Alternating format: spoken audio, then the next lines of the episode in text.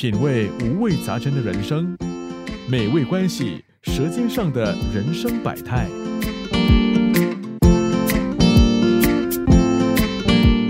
吃肉骨茶到底是先吃肉骨喝汤，还是先喝茶？这集的美味关系，让本地老字号茶庄百新春第四代接班人白进火来教你要怎么吃肉骨茶，才能品出纯纯茶香。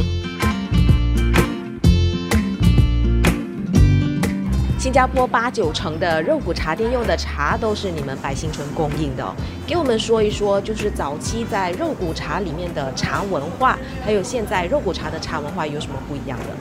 最早的时候，如果我们要追寻的话，有可能我们可以从呃一九呃零零年开始，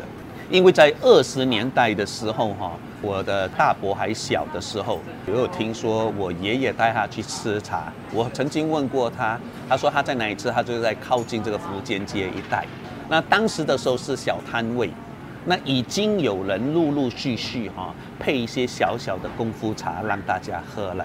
当然，最早期的时候哈，都是以大壶茶做呈现。为什么呢？那我们在那边哈有一个小碗哈，我们就有一个大壶在旁边。那我们可以倒一壶茶哈，先聊聊，等着这个上菜的时候呢，再一起享用。那吃完正餐了之后，也可以把那个大碗哈做成一个喝茶的工具。喝完了茶了哈，谈完了之后呢，才继续呃去上班，或者去去他们下一个活动。那个其实，在二十年代已经有小部分开始用功夫茶泡法。可是那时候是会很注重茶叶的品质这方面吗？那时候的缘起啊，如果是在一九零零年左右的那种年代哈，很多时候这些大碗茶他们是俗称的拜神茶。为什么叫拜神茶呢？那拜神茶本身是品质比较一般，他们不大会注重品质，反正外面这个大壶给人家倒，他们都不收人家钱。所以呢，当时呢品质不是很在意，只是说那些功夫茶的那个呈现的时候呢，就有一小部分人就有收一些小小的费用，几毛钱哈，那些的茶的品质就稍微是比较好一点的。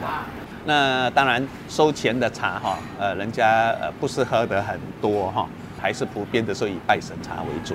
只是在后期的慢慢的随着经济的改善哈。在五十年代哈，我们就开始有一些比较特别的茶，而这些茶呢，本身呢，老实说是我们一般上在家里泡的功夫茶，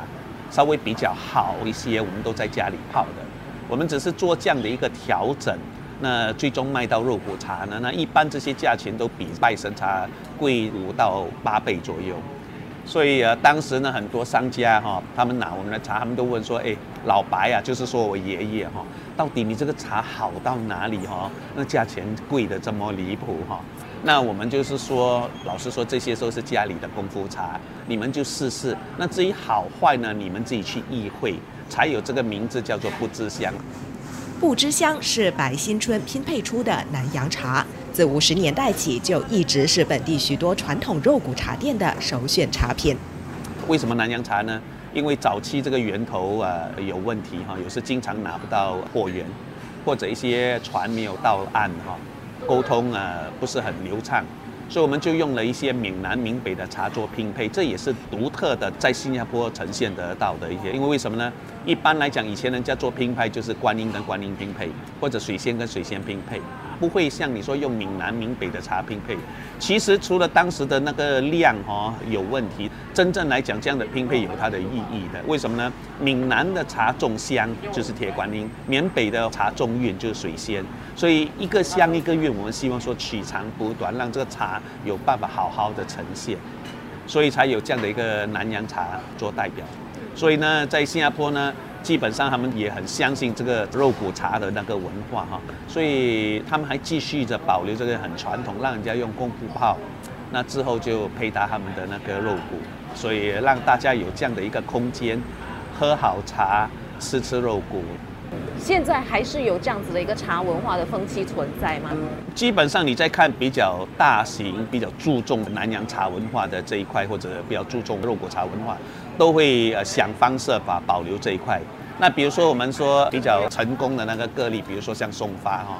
他们在好久以前就有我们的冷泡，现在他十几家分店哈都有我们跟他调制的一个冷泡茶。不止这样哦，他们也呈现了一个冷泡的茶啤酒。所以你看，在吃肉骨茶这样的一个文化的大前提下呢，我们就一步一步来，希望说老中少都有办法接受到的一个本地一个比较独有的一个饮食文化。那新加坡和马来西亚的肉骨茶哦，常常是两地人民都会拿来做比较的一道食物。是。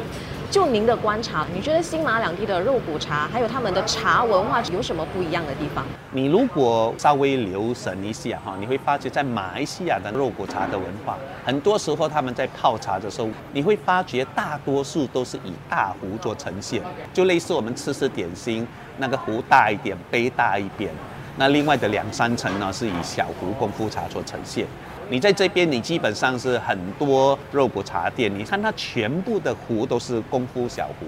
大概有可能在一百五十 ml 以下，杯子也是小杯，基本上在新加坡这边呢，你大概有七八成他们都在小壶泡，所以单单这个泡茶的这一块哈，就有一点小小的那个落差。茶叶方面，您会觉得哪边更注重茶的品质呢？我本身是在看哈，呃，有可能呢，在新加坡这边普遍性哈，他们的那些茶叶相对的就比较平衡，太贵的他们也没有在这边泡。一般来讲，比如说要泡到大红袍，就还是比较少。那马来西亚那边呢，有时候有些地方哦，有可能你泡到，比如说大红袍啊，或者一些，比如说观音王这些的比例，有可能也会比较多一点。最后来教一教我们的听众哈，吃肉骨茶的时候该怎么喝茶？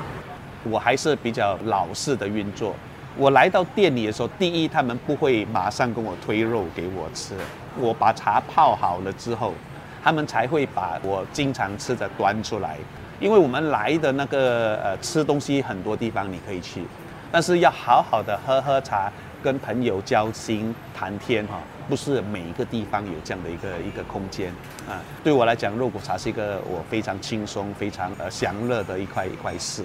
所以第一呢，先把茶喝好。当然，我就要奉劝一下我的朋友，如果你空腹子来哈，你最好先吃一点东西，要不然我担心你茶醉。茶醉，为什么喝茶会醉？其实这个是见仁见智哈。有些人因为空着肚子喝茶，因为它里面的一些呃单宁啊，一时之间会把你的那个血糖稍微降下来，有可能你头会晕晕的。那老实说不是很大碍，你只要有一些糖啊或者甜食啊，稍微放在嘴巴含一含哦，哎，它就有稍微纠正过来。所以呢，实实在在茶喝得多好吗？但它也有它的弊病。喝得对、喝得适宜的话，那茶是一个健康的饮料。希望说，你下次吃吃肉骨茶的时候呢，有这样的一个机缘，有这样的一个时间，先来一杯茶，才慢慢的享用一个肉骨。